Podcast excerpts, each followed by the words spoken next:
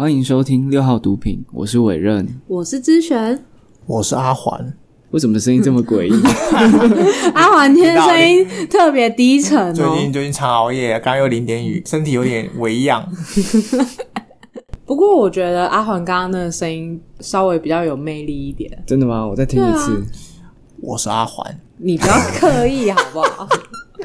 好啦，那今天我们要来介绍一本书，是一个我蛮喜欢的 podcaster，嗯，在台湾的叫刘轩，各位应该都认嗯，识。他应该不只是对他 podcast，最有名的身份应该是作家。嗯嗯，我知道他是因为他是刘墉，他也是刘墉的儿子，对，然后是美国哈佛心理学毕业的。没错，哦，是心理学啊，对，所以他讲很多跟心理学有关的东西。嗯，他也是一个斜杠青年，硬要扯回斜杠，但重点就是 他他的触角也是延伸的非常非常的多，不管是 DJ 啊、作家啊，或是主持人等等的都有。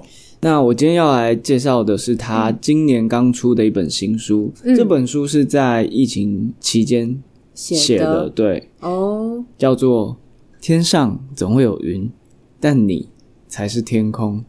好诗意哦。我看到这个个书名名的时候就觉得哦，我要买了。好，不过这本书是别人借我的啦，因为别人就先买了，所以我就跟朋友借来看，这样。哦 OK 好，为什么你看到这个书名，你就会觉得你要买了？就是完全戳中我啊！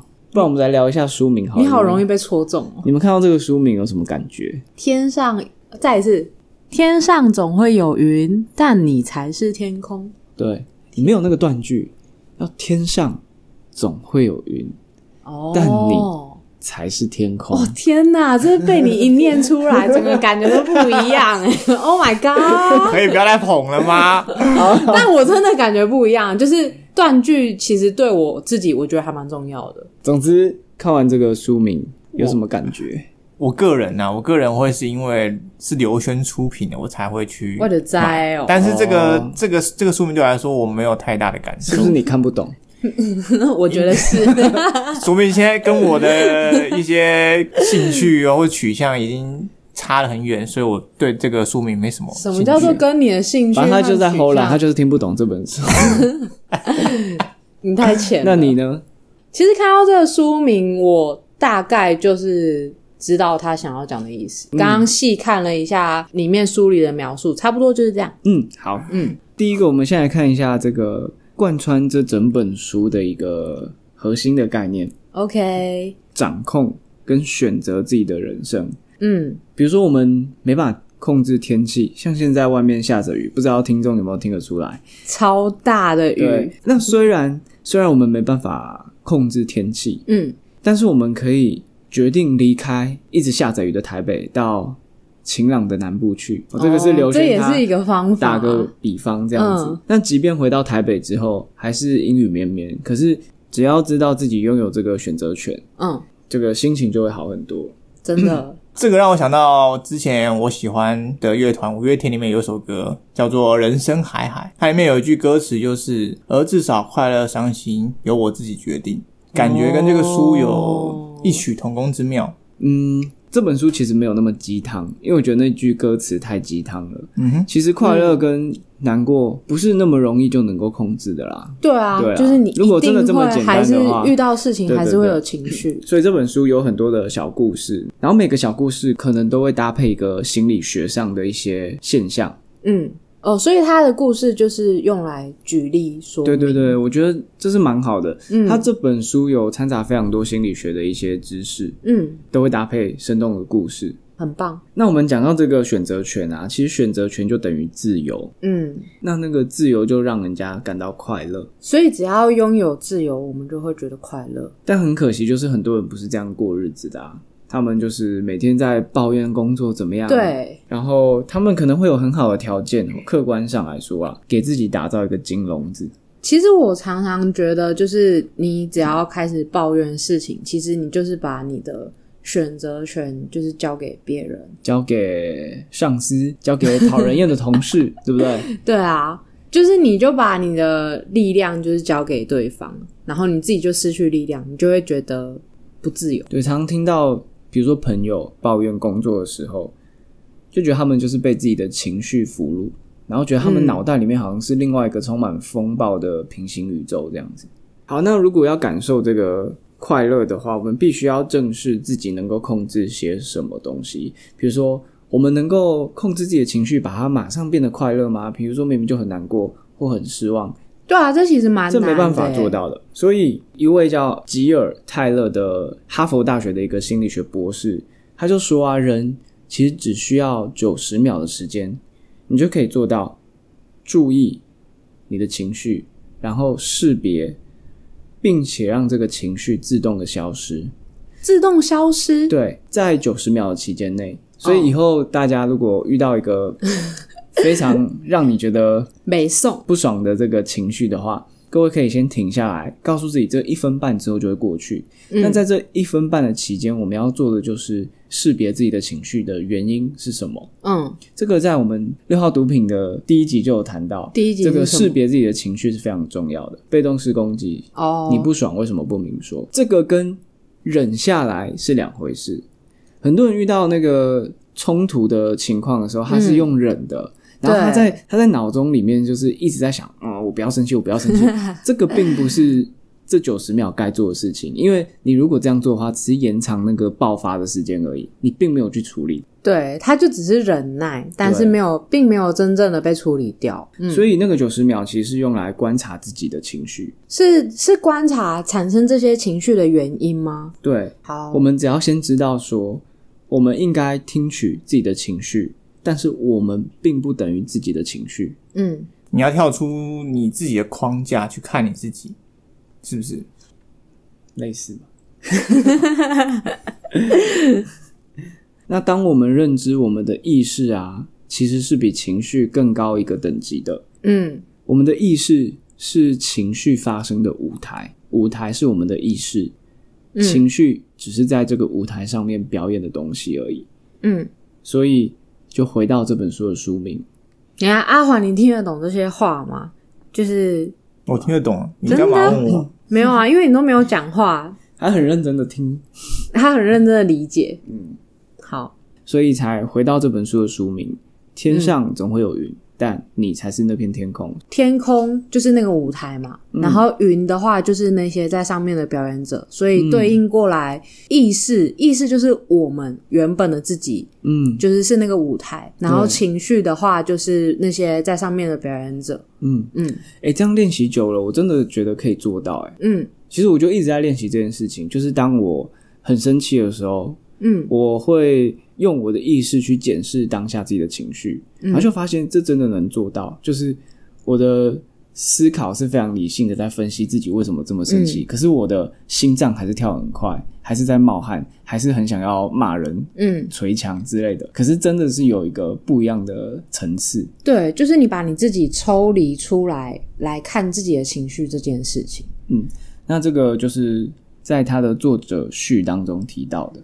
好，那我们就来看一下他这本书非常多故事嘛，那我就挑几个。我们先看他的第一个故事，叫做“凿开自我的裂痕凿开自我的裂痕，”。对，哇，所以是已经原原本有裂痕了，然后你要把它越凿越深，越凿越大的没意思错。吗？好，我们来看一下这个。为什么感觉很可怕？我们来看一下这个故事。我喜欢他的用词，不要带入一些很艰涩的专业形容，呃，心理学的的学名。曼谷在一九五四年的时候读更，然后那时候呢有一个寺庙需要被迁移，嗯。然后里面坐着一个很巨大的，身上都是泥灰的这个佛像，然后是用陶土做的。嗯。然后他们在搬运的过程当中啊，不小心发现有裂痕了，哦而且裂痕越来越大，所以那个方丈，那个寺庙的方丈、嗯。就说：“哎，停停停，不要再挖，呃，不要再移了，这样子。嗯可是当天晚上，这个方丈还是睡不太着，就回去检查那个裂痕。没想到在裂痕的深处，他拿手电筒这样照，照进去发现，原来在这个泥土的底下，这座佛是纯金做的。哇哦，所以这个佛就这样子放在那边几百年，没有人知道嗯它原来是纯金做的。嗯，这个就很像电影的情节啊。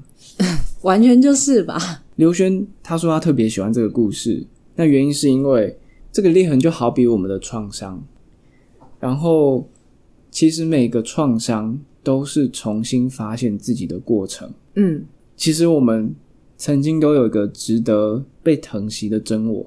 比如说，你刚被生下来的时候，嗯你是被身旁所有人疼惜的嘛？但是你那时候也没有做什么事情。嗯但是随着年龄，我们可能会在真我的这个透彻体上，他这样子写的哦、嗯为了保护自己，也为了融入人群，然后糊上了一层又一层的保护色，把自己变得平庸无奇，嗯可能强颜欢笑啊，跟大家做一样的打扮这样子。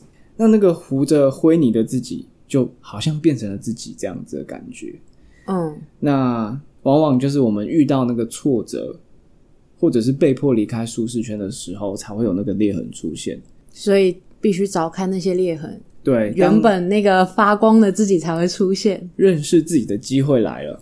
哇，你怎么知道里面是金的？说不定是铜 铜做的。嗯可能同也 OK 啊，可能你是铜吧，我们两个是金，对我们是 我看你是粪，谢喽。你不要凿开，外面外面可能比里面还要好。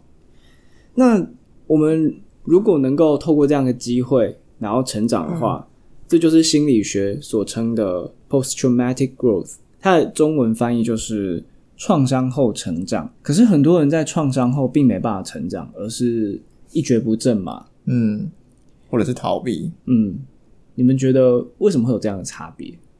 我觉得是出于想要保护自己，不要再去承受同样的创伤，所以他就是选择逃避，或是不面对之前遇到的那个问题。那他不面对的原因是因为什么？不想再经历一次那样的伤痛对跟挫折感。对，哦，那这就很像上一集讲的成长型心态，怎么感觉又跟，前面你刚一样？刚你刚刚其实一提到，我就想到嗯成长型人格。大家有兴趣可以再回去听那集。但这边呢，刘璇讲到两个关键，让你在创伤之后是有办法成长的。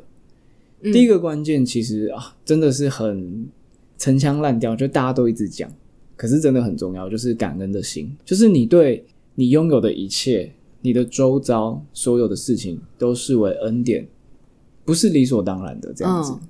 有时候我抱怨东抱怨西，可是回头想想，又觉得自己真的是很幸运，好手好脚的，然后身体健康，光是这样子就很值得庆幸了吧。对啊，那第二个关键就是信念，这个信念指的是我们要相信自己来到这个世界上是有意义的，只是那个意义是什么，你要寻找。哇，这个意义，寻找人生意义这个大文摘，其实很难去。我目前读的读的书里面，似乎还没有找到一个书不会告诉你这个是自己要寻找的，重点是你要相信自己是有意义的，只是那意义是什么，没有人知道。你要对啊，而且我觉得其实每个人的意义会是不一样的吧。就是嗯当你选择了这个会是你人生的意义的时候，你相信这件事情，它就是啊。嗯然后每个人会是不一样的。但是我个人就是常常会觉得说人生就是没有什么意义的这样子，所以这也是蛮危险的想法的。是哦，为什么？我常常会有这样的感觉。因为你就觉得人类就是那个被操控的电，那个 对啊，生化机器人之类的。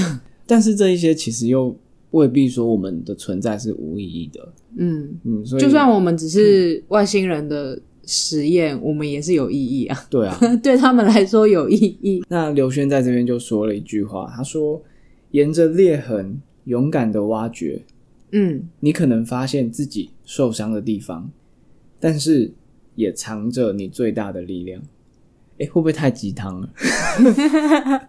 会不会挖着挖着发现里面是一坨屎？屎就等于黄金，你懂不懂？我刚刚正想要这样跟你说。好啦，所以第一个是第一个故事，就是刘轩想要分享的这个创伤后成长。嗯他就把这个金佛的故事套用在这个心理学的名词上面，所以我觉得这本书有好几十个这种小故事，然后它都是把一个故事配上一个心理学上的专有名词，然后嗯有逻辑的，然后都是有实验或者是一些脑神经科学的佐证，所以我觉得还蛮值得读的。所以你前面说，就是当我们去意识到自己情绪发生的原因了之后，然后那一分半的时间就是处理这些嘛，就是看看自己的情绪是从何而来，然后该怎么样有对应的心态去消化它。对我发现我以前还不知道这些东西之前，我算是一个突然会暴怒的人。是吗？你以前会突然突然暴怒？然后一开始我都是想要忍，就是发生事件的当下，我都是想要忍，然后忍忍忍，就是最后就是爆发了嘛。嗯，但我发现，就是我其实那时候就是把情绪当成是我自己，哦，对啊，就把自己放的，把情绪放的太前面了。嗯那个可能是一种防卫心也好，或者是 ego，就是那种一种自我自尊心。嗯。但是其实大部分的人啦，就是他他没有真的去特地注意到这些的话，大部分的人应该不会去想这些吧。比如说，你看我们爸妈，他们会去意识到，嗯就是自己和自己的情绪是分开的这件事情吗？你干嘛特别强调爸妈？他们是爸妈很长他们是，情绪这是这是我第一个想到的，因为我不知道要举例什么样的哦普通人，或者是我讲，我觉得讲别人好像也、嗯，我不了解别人怎么样，但我很了解我爸妈，我发现爸妈真的是这样。对啊，我记得你之前有说到，你爸你在跟你爸沟通的时候，他马上防卫心一起来，就是哦，对啊，直接就是你爸不是也是吗？对啊。嗯，对啊，所以我觉得爸妈是一个超棒的举例啊。我记得，我记得我在跟我爸聊天，讲一些比较新颖或者前卫的一些观念的时候，只要跟他的传统观念有所抵触呢，他基本上都会呃非常反感，或许会做出一些用权力来制止你去实行的一种行为，所以让我觉得，哦，他会想说要跟我聊天，或者是想要更知道我的生活。可是，就我知道他是这种观念之下的话，我如果跟他分享太多呢，反而间接的伤害到我们之间的感情。我觉得我还有一个可以分享的，就是，嗯，其实我从还蛮早之前就知道自己的情绪是这样，然后我也有刻意的去看这件事情，然后所以我就很能就是认自己的情绪，就是可能大起大落啊，然后但是自己就是分开来看待它这样，但是周遭的旁人他们就会觉得你看起来像一个疯子，就是。就是你的情绪可怎么那么起起落落，但是其实我自己不在意，就是因为别人会被因为我自己跳出来看，比如说像我妈之前就有一次，她就觉得哇靠，你怎么就是前几秒可能还在哭，然后后几秒又开始笑，他就觉得天哪，我女儿是不是一个疯子这样 的那种感觉？但其实我自己很清楚知道我，那那就只是我的情绪这样。嗯有这个观念，我觉得可以适用在对应别人身上。举个例子，就是说，如果当一个人今天他的情绪很满，然后跟你说了一些不是那么好听的话，嗯，你也不要直接在心里把这个人打个叉，我觉得变得比较容易去理解。理解别人跟包容别人，嗯，就是那个就是一个他的情绪。那那个他说出来伤害人的话，是他的情绪，而不是他这个人想要说的嗯。对啊，嗯他内心可能也不是真的想要伤害你。所以每个思绪就像是可能是在你眼前飘过的云，但不管这个天气怎么样变化，天空永远在那里，然后你就是那个天空。这就是刘轩想要在这本书表达的。嗯那我额外再分享另外一个我觉得蛮适合在这集聊的一个故事，因为我们在前两集就有讲到极简嘛，哦，然后对它有一个故事的标题是说，我们需要的不是极简，而是鲜艳。鲜艳对，哦，我觉得在过去这一嗯两年这个疫情的笼罩之下，我觉得大家的生活好像就变得有点灰色的感觉，嗯，灰灰的。这一个故事让我觉得很受用。好，让我们来听听看。在阿尔巴尼亚的首都，一个叫做蒂拉纳的这个城市，嗯哼，它曾经就是欧洲最贫穷的城市，市容很破旧不堪啊，然后垃圾堆积如山啊，家家户户都装了铁窗哦，就像台湾这样。然后在两千年的秋天，有一个斑驳的水泥房子，突然被漆上了这个鲜明的橘色，嗯然后跟这个周遭灰色的市容形成强烈的对比。那这个是当时的市长叫做艾迪，他下令做的这样子，并不是所有人都领情嘛。有些人喜欢，但有些人也觉得说这个浪费行政资源这样子。但是后来做的民调啊，大部分的居民还是很喜欢这个颜色。嗯即便不喜欢的那一部分的居民，他们也表态说，请继续做。嗯，然后，于是这个市长就坚持了他的这个行政命令，然后把整个市区的楼房都漆成各种鲜艳的颜色，嗯然后还请那些国际画家去画一些巨大的壁画，这样子。嗯然后奇迹就发生了，街上的人就突然变多了，然后随手乱丢的垃圾也减少了，居民开始把外面的铁窗也拆下来了。嗯这个效果就继续这样蔓延，失业率降低了，市民的笑容也回来了，然后最后这个城市又变得色彩缤纷，然后生机盎然。最后这个市长当上了阿尔巴尼亚的总理，哦，然后他说，虽然这些墙上的油漆没办法养活孩子，也不能照顾病患，但是他给人光明和希望，他让我们看到一种不同的可能。哦，不同的精神，不同的生活感触，嗯。这就让人家感到颜色其实是有能量的。哎、真的耶，就是我家巷子出去对面有一条非常肮脏破旧的小巷子。以前啦，它以前是很肮脏破旧，然后旁边就是水沟啊。然后我每次走过那边的时候，其实都觉得不是很舒服，然后想要赶快尽快的通过这样。但是后来，呃，我不知道是里长还是什么，嗯，就请人去重新油漆，然后地板的地板也重新铺了，就是颜色比较亮的瓷砖。哇，整个感觉超级不一样的。那边，嗯，从原本你可能不是很想经过的一个小巷，然后到现在你一看过去，光是那个颜色，它就感觉那那整个巷子都变得宽广了。这就让我想到艺术。嗯，对，很多人会觉得艺术不能当饭吃，可是我发现没有艺术人就不会活着了。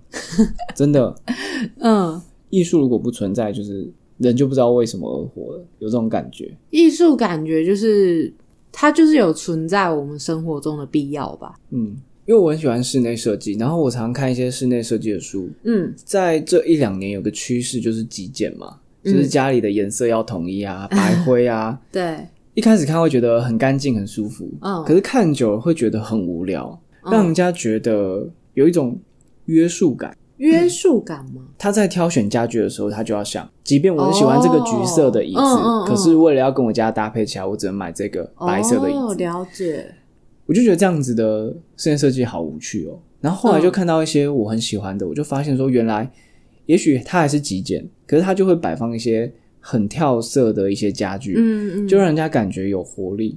嗯那我觉得在过去这一两年，拘谨也是我们的生活写照啊。拘谨对，就是我们出门要戴着口罩啊，然后要防疫啊。哦，真的耶。那在这么拘谨的，在这么拘谨的日子之下，刘轩就建议我们可以找一些，我们就讲的小确幸啊。他是说喜悦，喜悦是可以很轻巧的，不像快乐很小，比如说，你可以换上一张鲜艳的床单，嗯或者是出门的时候带一个鲜艳的包包。他说，我们可以从色彩下手，然后制造一些喜悦。这个也是我觉得，嗯，我衣柜好像可以多买一些有颜色